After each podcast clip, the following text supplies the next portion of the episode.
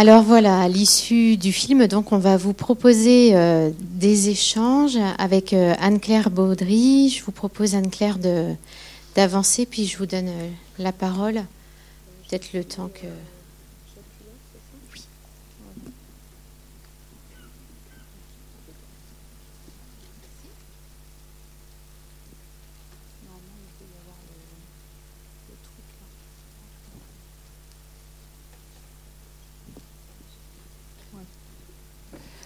Bon, eh bien, bonsoir. Euh, j'ai pas trop l'habitude de parler au micro, donc euh, vous me direz si ça va. Donc, euh, je suis Anne-Claire Baudry, donc je suis thérapeute familiale. Et voilà, j'étais intéressée, contente de vous rejoindre pour cette journée nationale des aidants.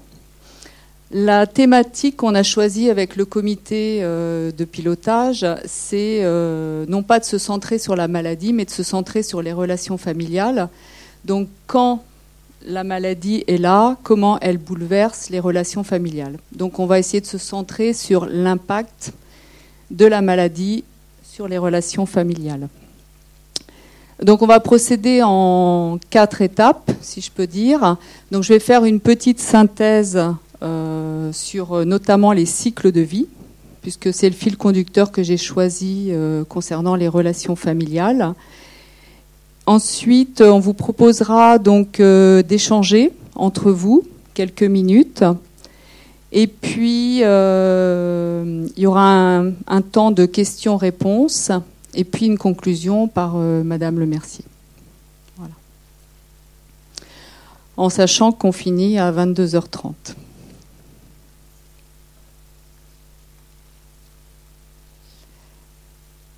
Alors j'attendais un visuel euh, voilà, à l'écran, mais je peux commencer euh, sans le visuel. Alors pourquoi euh, cycle de vie? Parce que bah, le cycle de vie, je dirais, il est inhérent à notre condition humaine. Nous sommes sans arrêt impactés par des cycles de vie. Du fait de notre naissance, du fait de notre enfance, de notre adolescence, euh, du fait de notre vie professionnelle. Hein, on est étudiant et puis après peut-être euh, employé et puis après retraité. Donc on passe comme ça par des cycles toute notre vie. Et on est d'ailleurs impacté par les cycles naturels aussi, hein, l'alternance jour-nuit, le rythme des saisons. Donc là, il en est beaucoup référence avec la musique de Vivaldi euh, sur les quatre saisons.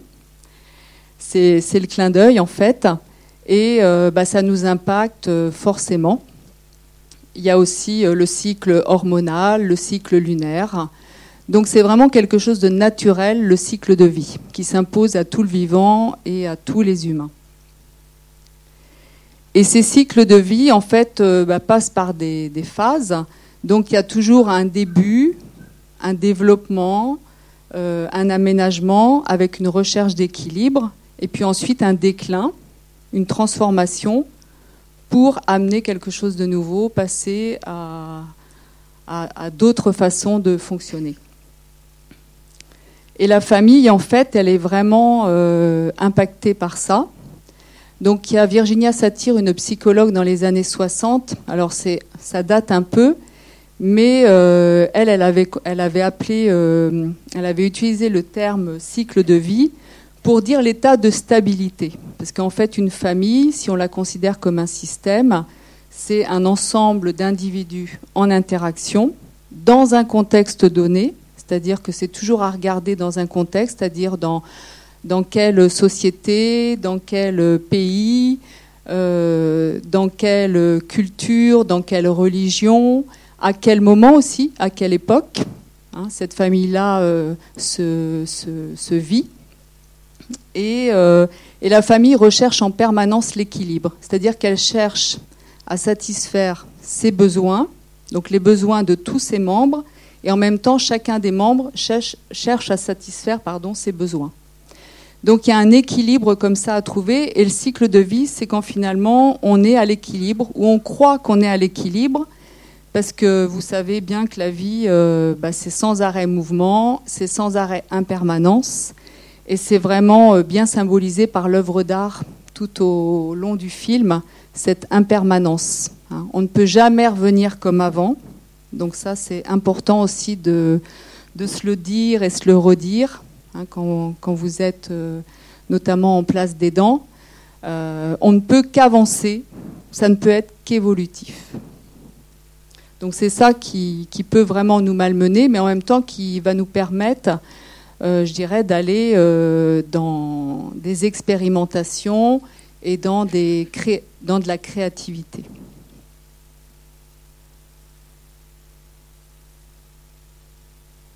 Voilà, donc le visuel, je ne sais pas si on peut l'avoir ou pas.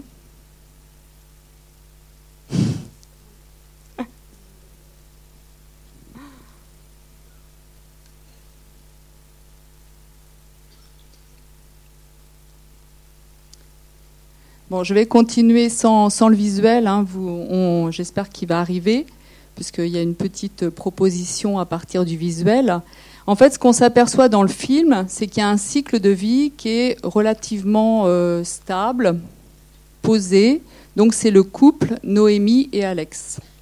Et parce que ce couple est stable, a trouvé un certain équilibre, euh, bah, il y a un désir d'enfant qui arrive. Hein. C'est souvent comme ça. En fait, quand on est à une stabilité, un équilibre, euh, il y a des projets qui peuvent émerger plus facilement. Et donc, c'est la, la, phase dans laquelle est ce couple. Mais alors, en fait, ce qui se passe, c'est euh, par rapport à ce projet-là, ils vont aller demander de l'aide à l'extérieur. On les voit au départ avec le gynécologue. Et on voit bien combien d'appelés de l'aide, de demander de l'aide à l'extérieur, va impacter la relation.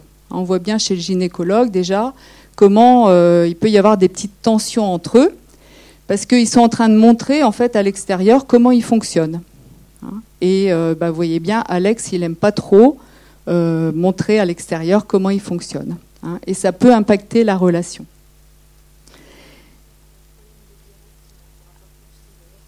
Ok, bon bah. On va le faire comme ça. C'est pas grave. J'avais noté, je crois, les, phases. Euh, donc ensuite, euh, on voit bien aussi euh, dans ce projet-là combien est organisée la relation entre Suzanne, son fils, et Suzanne et le jeune couple.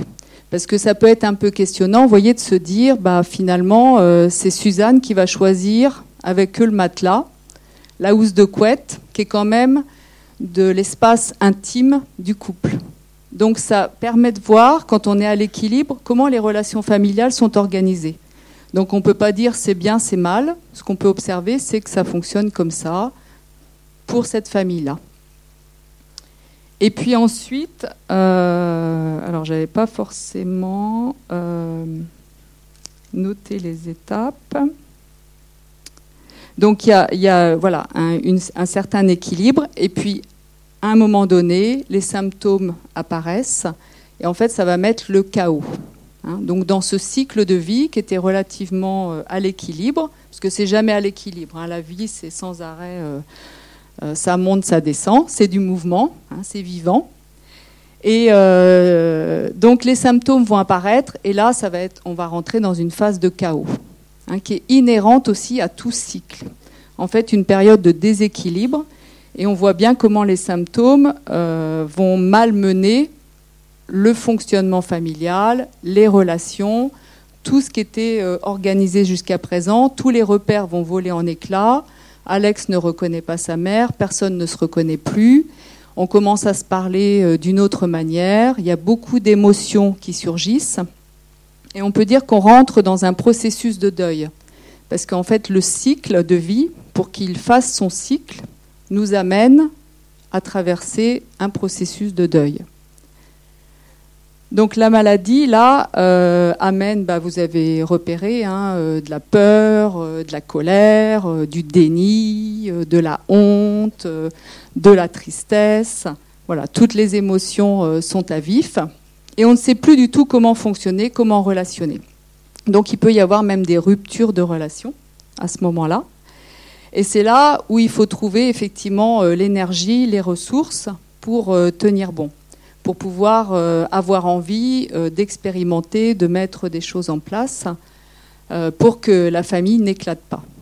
Parce que c'est le risque finalement hein, d'un éclatement au niveau des relations familiales. Et alors on voit dans le film hein, qu'il y a un, certain nombre de choses qui sont mises en place. Donc c'est la phase d'expérimentation, c'est la phase de recherche de solutions.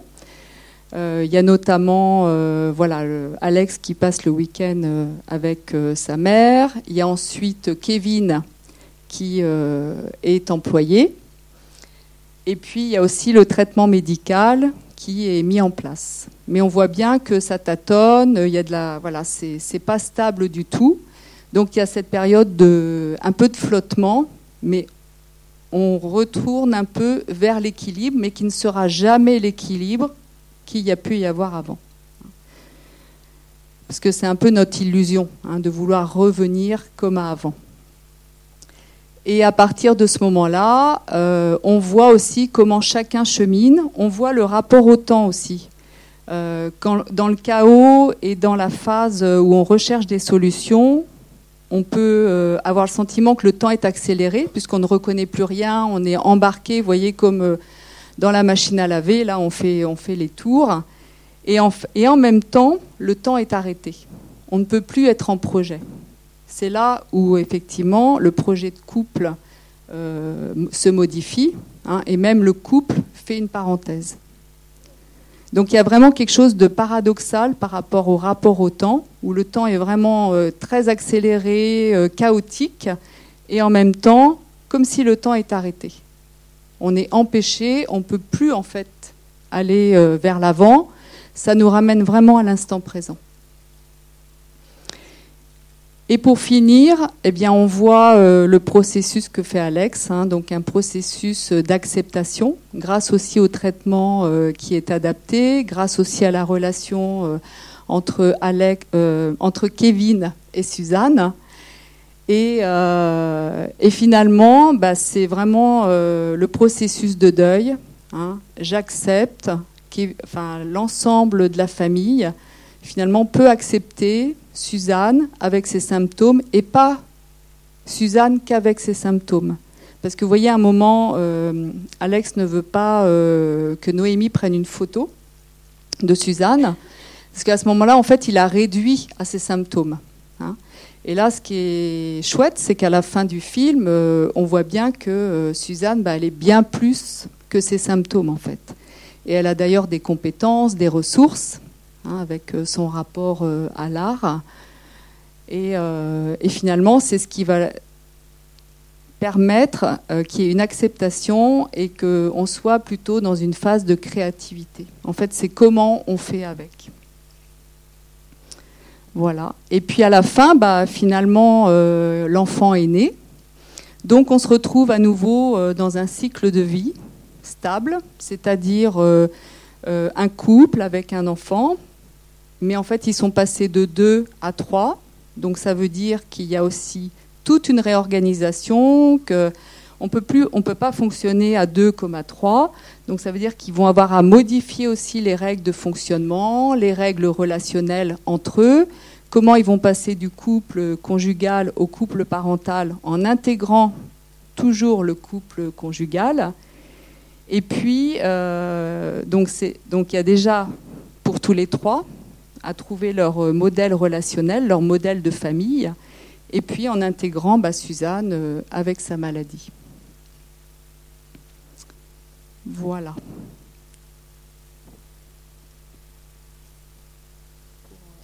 Pour cette synthèse.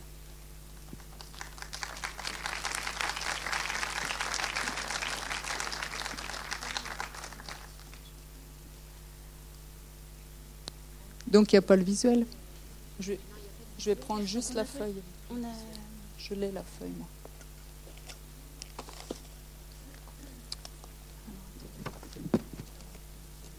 Oui, oui, non, mais je vais le faire quand même. Je vais le faire quand même, je l'ai.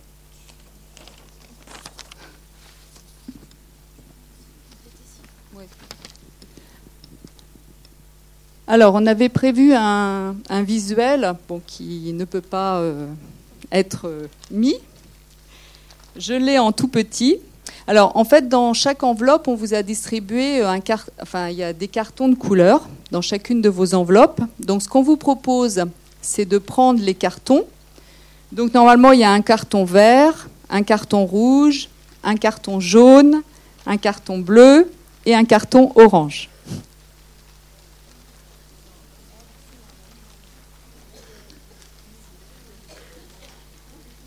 Voilà.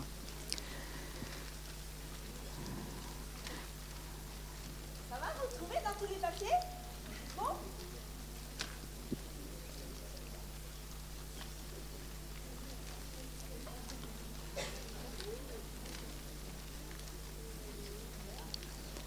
Voilà.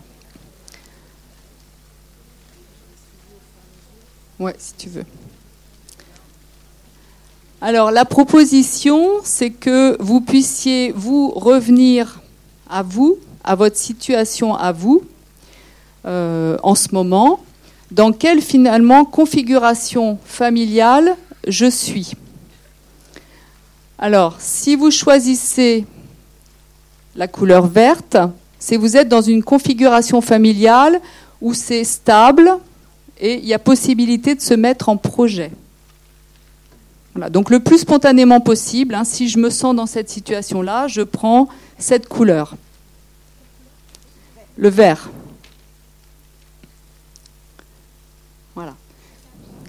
Je vais tous les énoncer, hein, et puis après, euh, voilà.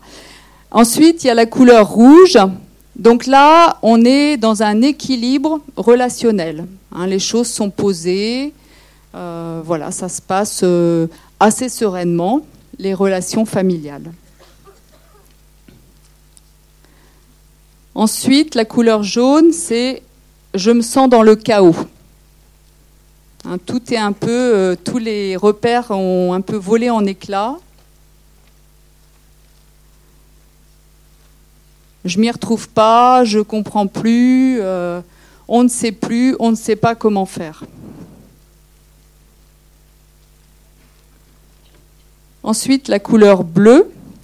Donc là, c'est on traverse la crise. Donc la crise, c'est une opportunité de changement.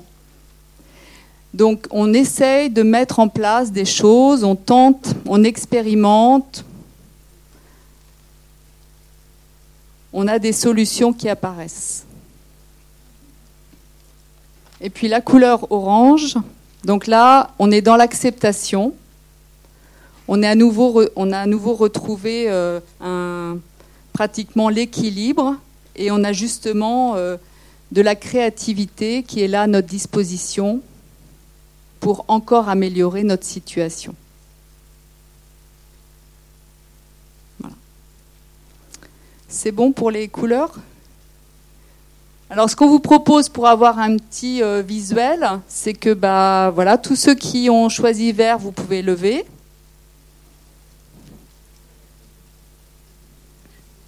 Oui. Donc le vert, c'était se mettre en projet. Tous ceux qui ont rouge, donc on est dans un équilibre euh, relationnel.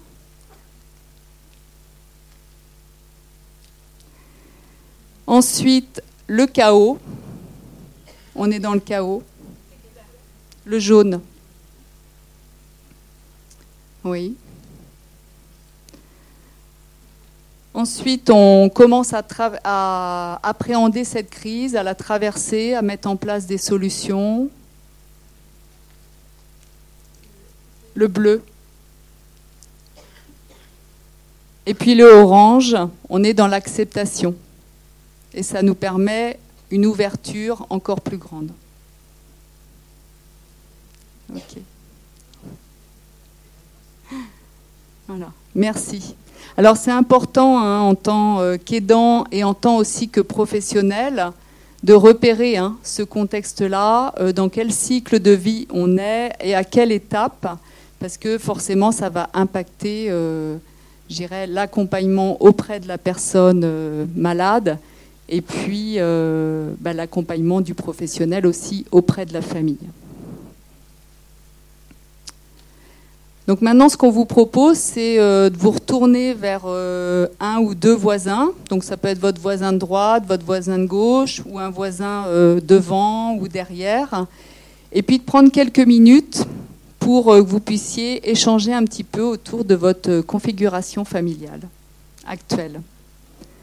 Alors, il n'y a, pas beaucoup de minutes peut-être l'idée, c'est de bah, chacun, tous ceux qui veulent s'exprimer puissent le faire. Donc peut-être je prends pas trop de temps avec mes voisins, mais je peux dire un petit peu, euh, voilà où j'en suis. Donc le plus simplement possible, hein, mon voisin de côté ou ma voisine de côté ou mon voisin de derrière ou de devant, à deux ou à trois.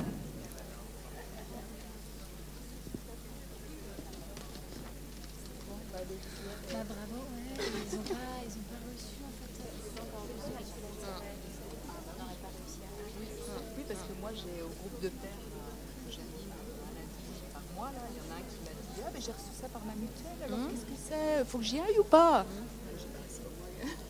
Qu'il y a ton nom. Je dis, ben oui, il y a mon nom, mais. Entre ceux qui pensent, euh, ils reçoivent ça, puis ils doivent se dire, mais il faut que j'y aille, je fais quoi? Bah là, c'était ça. Euh, c'était ouais. une petite dame euh, sur le message. Oui, alors madame, moi je peux pas marcher, hein, alors je fais quoi? En plus, c'est marqué numéro, j'ai pas vu là.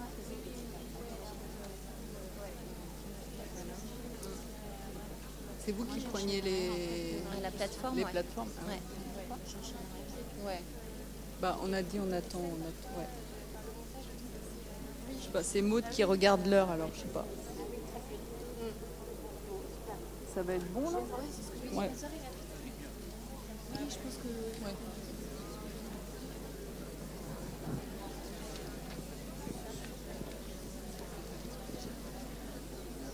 On vous propose de revenir euh, tous ensemble pour un temps de questions-réponses.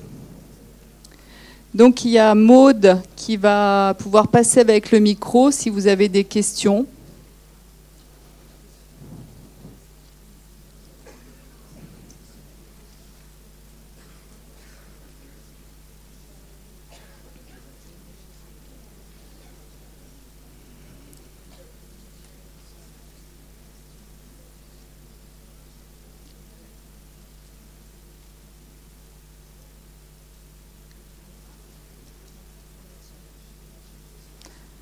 Voilà.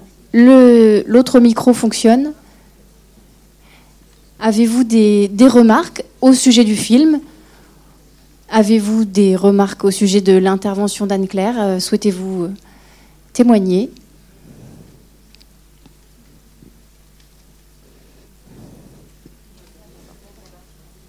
Merci.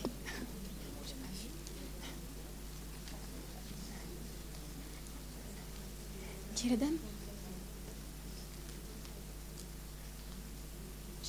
Je n'ai pas repéré la personne. Alors je vais m'approcher. Excusez-moi. Oui, merci.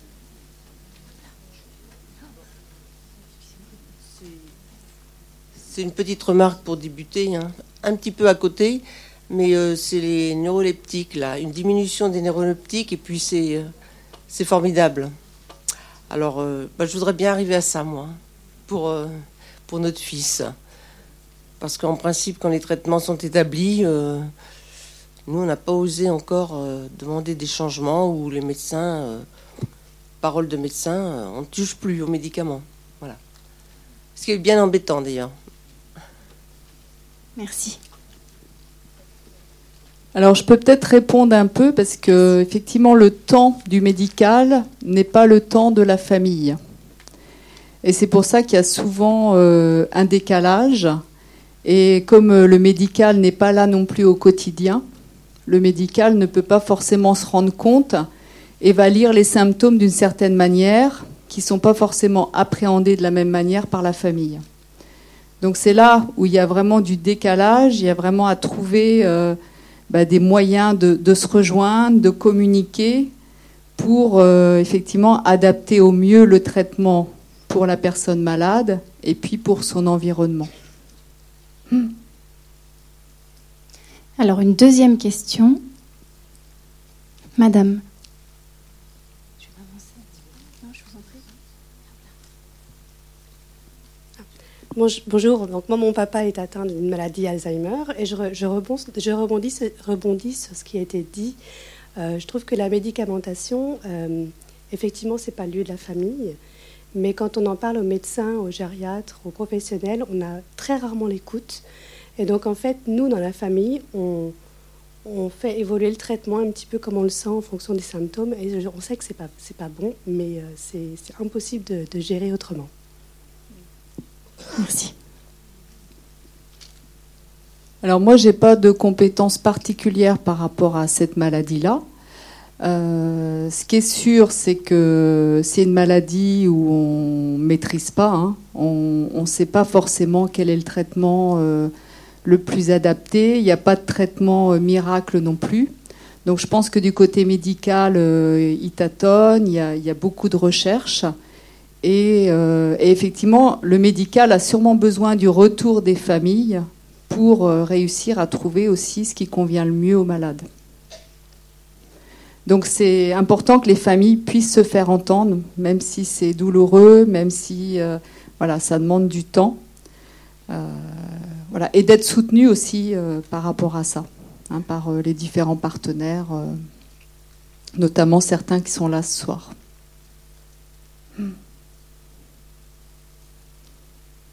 Déjà, il y a toute la reconnaissance hein, de, la maladie. Là, on le voit bien dans le film. Euh, voilà, c'est tout un processus et euh, le, temps est important, est un allié. Et la collaboration entre les uns et les autres. Une question. At- attendez, on va vous passer un micro si vous voulez. Madame?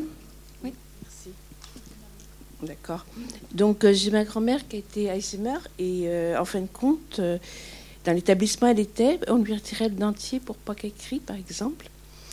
Ou il la semait de médicaments, mais c'était atroce. Et donc, je pense qu'il y a des solutions de facilité comme ça, médicamenteuses, qui sont plus utili- utilisées pour être tranquille que pour vraiment aider la personne. D'ailleurs, elle est, je pense qu'elle est décédée à cause de ça parce qu'elle dormait tout le temps à cause de trop de médicaments et, et du coup, elle s'hydratait pas suffisamment. Mm. Donc, je pense qu'il ne faut pas euh, négliger que c'est pas toujours euh, le médical répond pas toujours. Non seulement il répond pas toujours bien, mais il peut y avoir une maltraitance médicamenteuse aussi, parce que mm, la maison où elle était, ils ont reconnu, euh, oui, nos piluliers de nos patients sont très chargés on reconnaît. Donc je pense qu'il y a aussi euh, cette souffrance qui s'ajoute de voir que la personne, elle est entre les presque prisonnière de, ce qu'on veut bien faire d'elle en fait. Et quand euh, moi je pouvais pas la prendre chez moi parce que je travaillais et j'avais un petit appartement, et quand le médecin, euh, je lui soulignais tout ça, il disait si vous n'êtes pas contente, eh ben, vous avez qu'à la prendre chez vous. En fin de compte, alors que je ne pouvais pas la prendre. Mm. Et euh, je- euh, vraiment, il y avait vraiment. Je trouve qu'il y avait de la. mal- Franchement, euh, une réponse complètement inadaptée. Merci.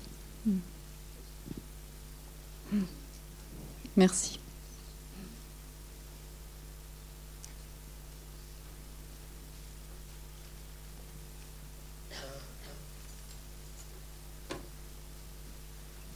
Merci. Madame se lève.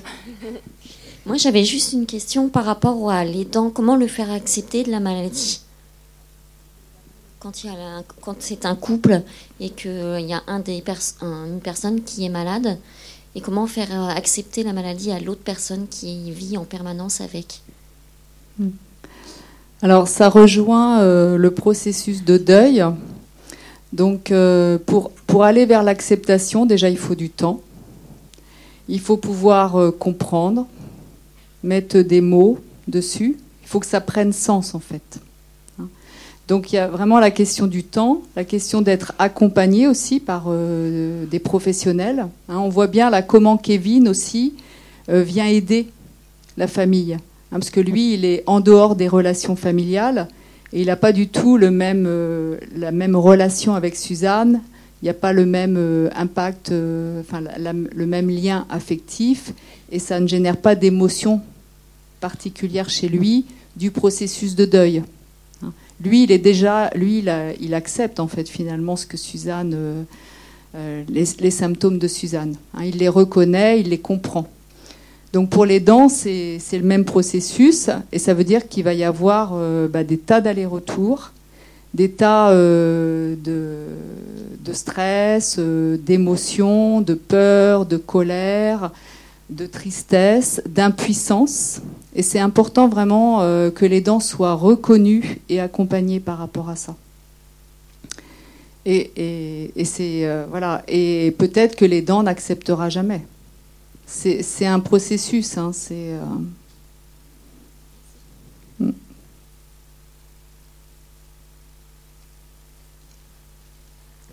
Parce qu'il y a aussi toute la culpabilité, voilà, qui peut qui peut être là aussi. hein, et les dents peuvent se charger énormément, peut-être, de choses qui finalement lui appartiennent pas tant que ça, hein, du fait de la maladie.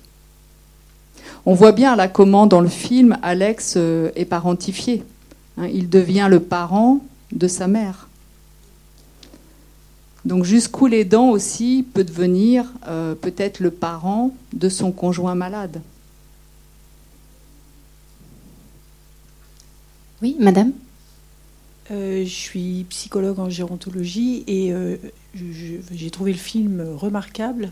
Euh, j'ai trouvé que malheureusement on n'a pas mis suffisamment le focus, mais c'était pas l'objet du film. Je pense que c'était plutôt la Suzanne qui était au centre du film, mais sur les dents lui-même et le fait de le mettre en avant et en valeur, parce que je, pense que les aidants sont pas assez reconnus dans leur famille, euh, dans leur cercle proche, mais aussi euh, aux yeux de la société. Ils sont complètement transparents.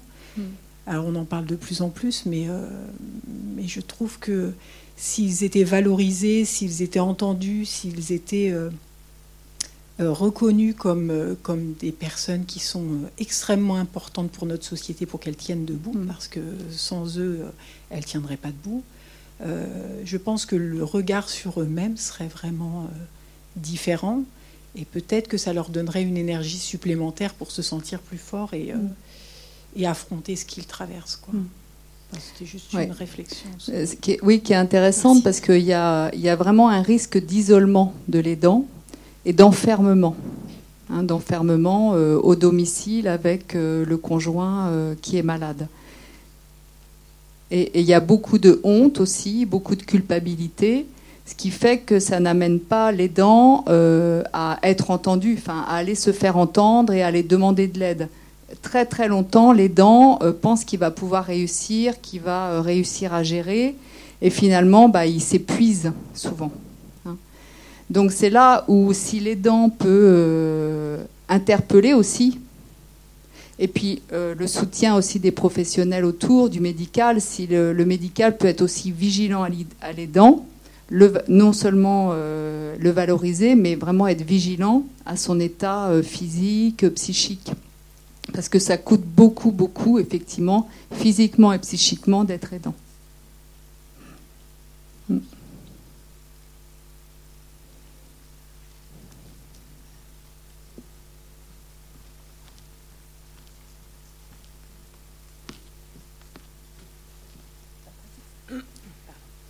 Bonsoir, Euh, je suis Émilie, je suis euh, euh, responsable de la communauté 360 sur le Maine-et-Loire et je travaille pour la MDA. Je voulais juste souligner que depuis quand même 2015, euh, la loi d'adaptation donc ASV, la société au vieillissement, reconnaît les dents vraiment comme éligibles à une majoration, voilà, et que euh, aujourd'hui, ce que chaque aidant fait, il est très important que le département le sache pour, au cas où, en cas d'hospitalisation ou d'impossibilité de répondre à, la demande de l'aider, euh, que euh, des auxiliaires de vie puissent prendre le relais. Donc il y a une vraie euh, reconnaissance vraiment de l'aidant, et je pense que c'est important de le souligner. La CNSA travaille fort sur, sur ça depuis euh, 2015 maintenant, donc c'est important de le souligner aussi. Et je tiens aussi à souligner, on parle beaucoup de l'aidant, alors peut-être moins chez la personne âgée, mais dans le milieu du handicap, on parle moins des fratries qui ne sont pas forcément dans les gestes de la vie quotidienne, et pour autant euh, où il y a euh, vraiment, euh, euh, vraiment des répercussions hyper importantes. On avait pu en parler, nous, avec l'UDAF, puisque vous travaillez là-dessus. Mais vraiment, les oublier encore aujourd'hui, c'est bien la famille et, au sens élargi. Merci. Donc c'est vrai qu'il y a beaucoup de choses qui se sont développées pour les aidants. Euh, mais c'est vrai que ça dépend aussi où les familles se situent, parce qu'en milieu rural, euh, il y a quand même vraiment une, euh, voilà, j'allais dire une pénurie d'aidants, d'aide à domicile en fait. Hein. Moi, je, côtoie plusieurs familles qui vraiment se retrouvent vraiment en difficulté avec bah, un manque de possibilités de soutien. Et les fratries, c'est vrai. Hein, moi, je les vois en thérapie familiale. Quand il y a un enfant handicapé, quand il y a euh, donc un parent euh, malade ou euh, avec un handicap, forcément tout, le système familial est impacté. Et comment chacun va occuper des fonctions, des places qui ne sont pas forcément adaptées, qui ne relèvent pas forcément de leur âge, pour pouvoir justement maintenir un certain équilibre. Et c'est là où il y a besoin de soutien, de soutien extérieur.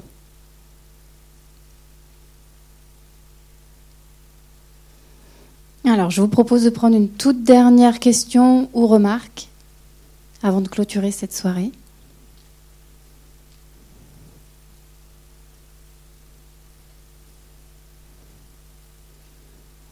Il semblerait que tout le monde ait pu euh, s'exprimer. Je vais passer le micro à Céline Lemercier pour clôturer avant de vous libérer.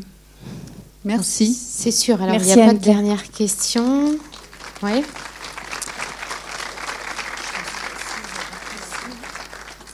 Alors, la clôture, ça va être très simple. C'est un grand merci, euh, Madame Baudry.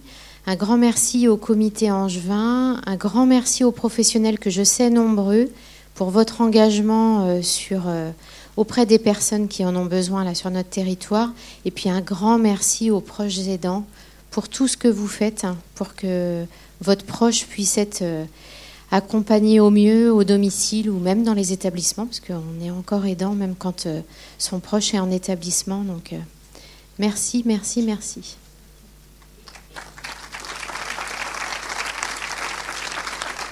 Et on me dit remplissez votre questionnaire de satisfaction si vous voulez bien.